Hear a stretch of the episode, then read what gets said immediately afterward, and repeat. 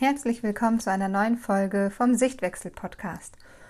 Wir sprechen diese Woche über Schlaf und zwar nicht, wie wir es normalerweise kennen, Schlaf von Kleinkindern, sondern Schlaf von einem älteren Kind. Hannah hat mir geschrieben, ihre Tochter ist acht Jahre alt und die möchte abends einfach nicht mehr ins Bett gehen. Wir schauen uns deswegen heute mal überhaupt die Bedeutung von Schlaf an. Was bedeutet Schlaf für unsere Kinder? Dann schauen wir uns im Speziellen mal an, wie es um Achtjährige bestellt ist, wie es da einfach abends abläuft, was sich da verändert hat und was bei so Achtjährigen auch einfach passiert, weshalb da Schlaf nochmal ein ganz anderes Thema ist. Und wir schauen uns an, wie der Schlafbedarf deines Kindes sich überhaupt in der Zeit entwickelt. Willkommen zum Sichtwechsel-Podcast, deinem Podcast für bindungsorientierte Erziehung. Ich helfe dir, dein Kind besser zu verstehen und zeige dir Möglichkeiten für einen entspannteren und liebevolleren Alltag auf, damit auch du wieder Freude an deinem Familienleben hast. Wir können uns dazu zwei verschiedene Aspekte ansehen. Also, erstens, Schlaf bedeutet Trennung. Wenn dein Kind abends ins Bett gehen soll, bedeutet es also, dass es sich nun über mehrere Stunden von dir trennen muss. Jetzt ist das Kind in diesem Beispiel schon acht Jahre alt und vielleicht hat sich eure zu Bett routine schon verändert. Bei kleineren Kindern sehen wir es häufig als selbstverständlich, dass wir zur Einschlafbegleitung bei ihnen bleiben.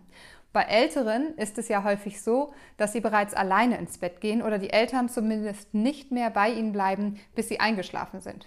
Mit acht Jahren tut sich allerdings bei deinem Kind nochmal ja, starke ambivalente, also widersprüchliche Gefühle auf. Es merkt, dass es selbstständiger wird und nicht mehr so sehr auf die Hilfe und, Unterstützung von dir angewiesen ist.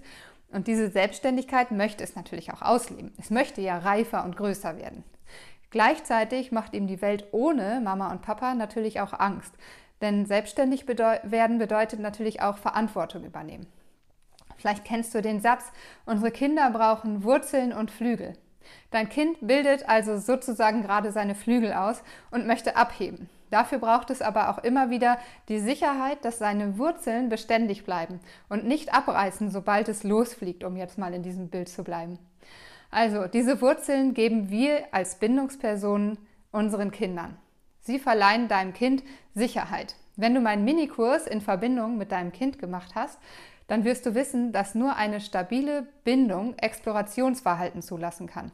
Also nur wenn die Bindung sicher ist und dein, die Bedürfnisse deines Kindes wahrgenommen werden und zuverlässig erfüllt werden, ist dein Kind auch in der Lage, seiner Umwelt neugierig und offen zu begegnen. Du siehst jetzt vielleicht nur den Wunsch deines Kindes, länger aufzubleiben. Doch steckt dahinter natürlich auch ein Bedürfnis. Vielleicht das Bedürfnis nach Nähe oder nach Aufmerksamkeit, nach Gesellschaft vielleicht auch oder Kommunikation. Schau mal hinter das Verhalten deines Kindes und geh mit ihm ins Gespräch. Frag mal nach und hör auch offen und neugierig zu. Das kannst du zum Beispiel mit Hilfe des aktiven Zuhörens machen. Du findest auf meinem Instagram-Profil auch dazu einen Beitrag unter aktives Zuhören und auch ein Highlight dazu. Findet dann gemeinsam Lösungen und versucht diese zu etablieren und auch vielleicht eine neue Abendroutine zu etablieren, bei der die Bedürfnisse deines Kindes gestellt werden können. Der zweite Aspekt unter dem wir uns die Situation ansehen können, ist der, dass es sein kann, dass der Schlafbedarf deines Kindes sich einfach verändert hat. Von Jahr zu Jahr verändert sich der Schlafbedarf und dein achtjähriges Kind braucht vielleicht gar nicht mehr die Menge an Schlaf, die es zuvor hatte. Das bedeutet, dass es später ins Bett geht.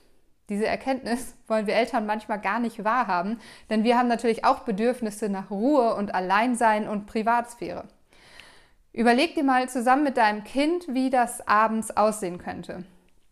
Also bis wann ist Familienzeit und ab wann beginnt die Elternzeit? Du kannst zum Beispiel deinem Kind sagen, dass es ab halb acht in seinem Zimmer noch eine halbe Stunde lang sich beschäftigen kann, ein Buch lesen kann und ähm, sag ihm auch ruhig, weil dein Bedürfnis nach Ruhe dir wichtig ist. Und dann überlegt euch zusammen, wie ihr die Abendroutine dann gestalten wollt. Aber also verbringt ihr vorher die Zeit zusammen und anschließend kommst du nochmal, um deinem Kind gute Nacht zu wünschen oder unterbrichst du deine Elternzeit dann um 8 Uhr für eine halbe Stunde, um dein Kind ins Bett zu bringen. Schaut da einfach mal, was für euch passt und bleibt auch im Austausch miteinander. Die Idee, die ihr jetzt habt und umsetzt, muss nämlich nicht auf Anhieb funktionieren. Und sei deshalb auch nachsichtig mit deinem Kind, wenn es trotz der neuen Vereinbarung anfangs noch alle zehn Minuten zu dir ins Wohnzimmer kommt.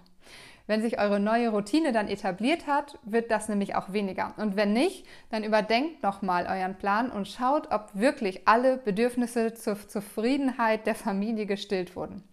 Ich freue mich, wenn du heute wieder was für dich mitnehmen konntest und vielleicht auch umsetzen kannst für dich im Alltag mit deinem Kind, ob es jetzt schon älter ist oder auch noch ein bisschen kleiner, dass du einfach gemerkt hast, dass die Schlafsituation einfach auch eine herausfordernde Situation für unsere Kinder ist.